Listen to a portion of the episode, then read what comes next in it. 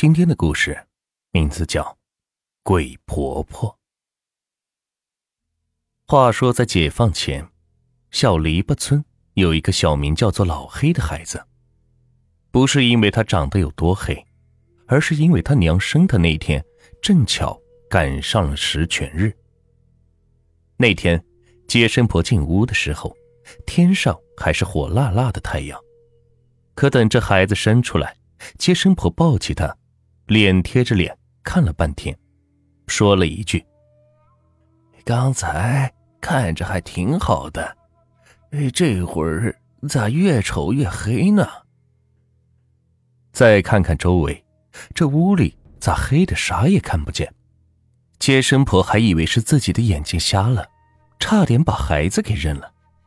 可就是这么个巧合，再加上他爹也没什么文化，就干脆。给他取了个名字，老黑。早些年，为了阻止日军西进，蒋介石政府采取以水带兵的方法，下令扒开花园口，造成黄河决堤，改道形成大片的黄泛区。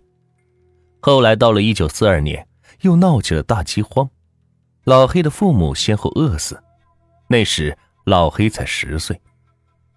村子附近的树皮、草根。都让饥饿的灾民们给啃干净了，没办法，老黑只好一个人端个缺口的破碗四处讨饭。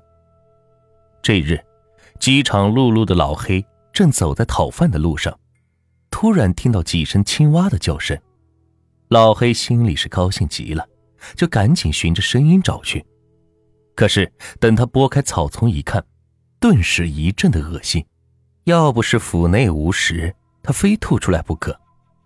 就见草丛里躺着一个人，说是人，只不过这会儿他身上的肉好像被什么吃了，血肉模糊，有的地方还露出了白骨，完全是一个被剥了皮的血骷髅，样子是恐怖极了。那个蛙鸣声就是从这血窟窿里传出来的。在那个饥荒年代。发现个死人不奇怪，而这青蛙吃人肉，老黑还是第一次见到。而那只青蛙也似乎不怕人，不但不跑，反而冲着自己是呱呱的叫着。不过这一会儿的老黑饥饿压过了恐惧，他哆嗦着将手伸进血窟窿里，把那只青蛙给拽了出来。哇，这只青蛙又肥又大，足有一斤多。老黑在河边将那只青蛙开膛破肚，在扒皮的时候，发现这只青蛙嘴里竟然长有牙齿。由于吃青蛙不用吃头，于是老黑就把头和肚子扔了，就剩下两条跟鸡腿差不多大的青蛙腿。他点起火，烤着青蛙腿，就这样半生不熟的一口气给吃光了。回到家之后，老黑就感觉到浑身发冷。不住的打哆嗦，特别是到了半夜里，肚子开始胀起来。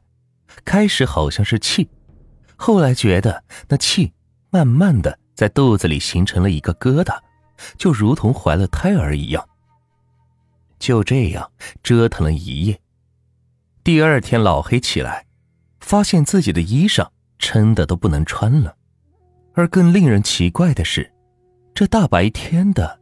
在太阳底下，为什么感觉不到热呢？老黑知道自己可能是病了，可自己哪里有钱去找大夫呀？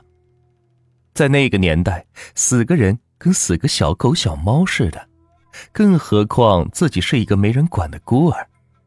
这没过几天，此时的老黑就感觉肚子里仿佛揣着一块冰，而且一点力气都没有。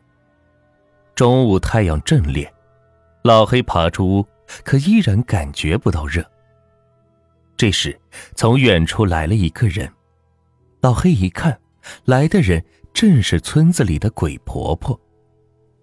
这鬼婆婆无儿无女，黑漆漆的一张脸，再加上身上又穿着一身黑，据说她能通阴，平时村里的那些大人小孩见到她都得躲着走。不过老黑现在不怕了，因为他知道自己就快要死了。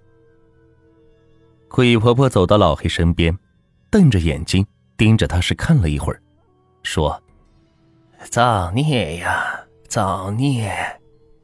你这孩子肯定是吃了不该吃的东西，照这样下去，用不了几天，你肚子里的东西就会破肚而出。”他，他怎么知道我吃了不该吃的东西？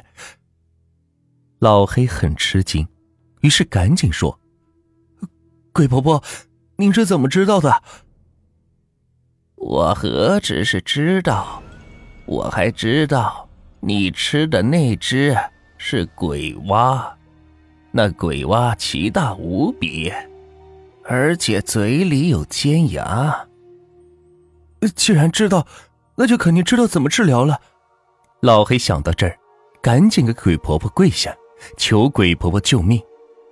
鬼婆婆摇着头说：“哎，你这个孩子，怎么什么都敢吃啊？哎，你可知道，青蛙将卵下到了腐肉中，这样孵化出的就是鬼蛙。他们出来的时候可不是蝌蚪，而是长着腿的青蛙。”这种鬼蛙生来就生性残忍，第一个孵化出来的鬼蛙会吃掉身边所有的兄弟，借他们的养分，自己快速的长大，接着开始吃死人的腐肉。如今他已经在你肚子里凝结成胎了，必须赶快把这些东西吐出来，你的病才能好。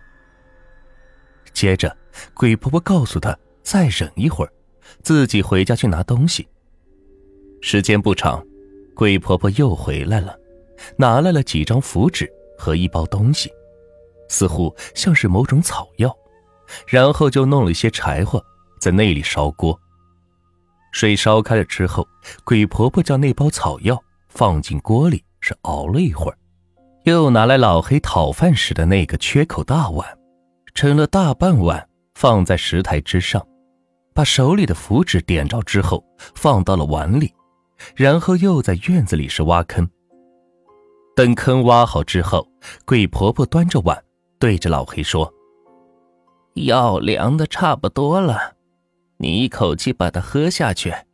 等一会儿，如果你想吐，就把肚子里的东西吐到这坑里。”因为你肚子里的东西有毒，必须吐到坑里杀灭深埋，知道了吗？老黑是点点头，接过药是尝了一口，这药真是苦的要命。可是为了活命，老黑还是一口气将药给喝完了。不大一会儿，就感觉到肚子里是翻江倒海的翻动起来，一下子哗的都吐了出来。顿时，一股恶臭传了过来，那臭味跟腐尸的味道差不多。鬼婆婆端来清水，老黑一边吐是一边喝。再看坑里，就见一些和花生米大小差不多的东西在蠕动着。鬼婆婆说：“万幸，万幸呐！幸亏早了几步。这些东西一旦孵化……”它就会在你的肚子里吞食你的内脏，最后钻到你的大脑，让你成为会动的活死人。说完，鬼婆婆又在坑里撒了一些生石灰，等热气散去，就见那些东西已经全部枯萎了。然后鬼婆婆又把坑埋上。鬼婆婆问老黑：“现在肚子还难受吗？”这时，老黑才想起了自己的肚子，赶紧朝着自己的肚子看去，只见自己的肚子已经是消了下去，于是高兴地说：“鬼婆婆，我的肚子已经不疼了，也不胀了，那种冰凉的感觉也没有了。不过，我现在感觉到饿呢。”鬼婆婆听到这里，看了看他，微笑着说：“嘿，真是一个苦命的孩子。你我有缘分，我一辈子无儿无女，你就将那个鬼子去掉，叫我婆婆，做我的孙子，可好？”老黑一听是非常高兴，赶紧又跪在地上叫婆婆。从这以后，祖孙俩是相依为命。故事到这儿也就讲完了。要说在那个年代，灾年乱世道，人命如草芥。啊，当年爷爷讲这个故事的时候，是眼里含着泪讲完的。现在生活条件好了，大家都长在幸福窝里，有谁还会去相信，在那个大饥荒的年代，挣扎着活下来的他们，那些种种离奇的遭遇？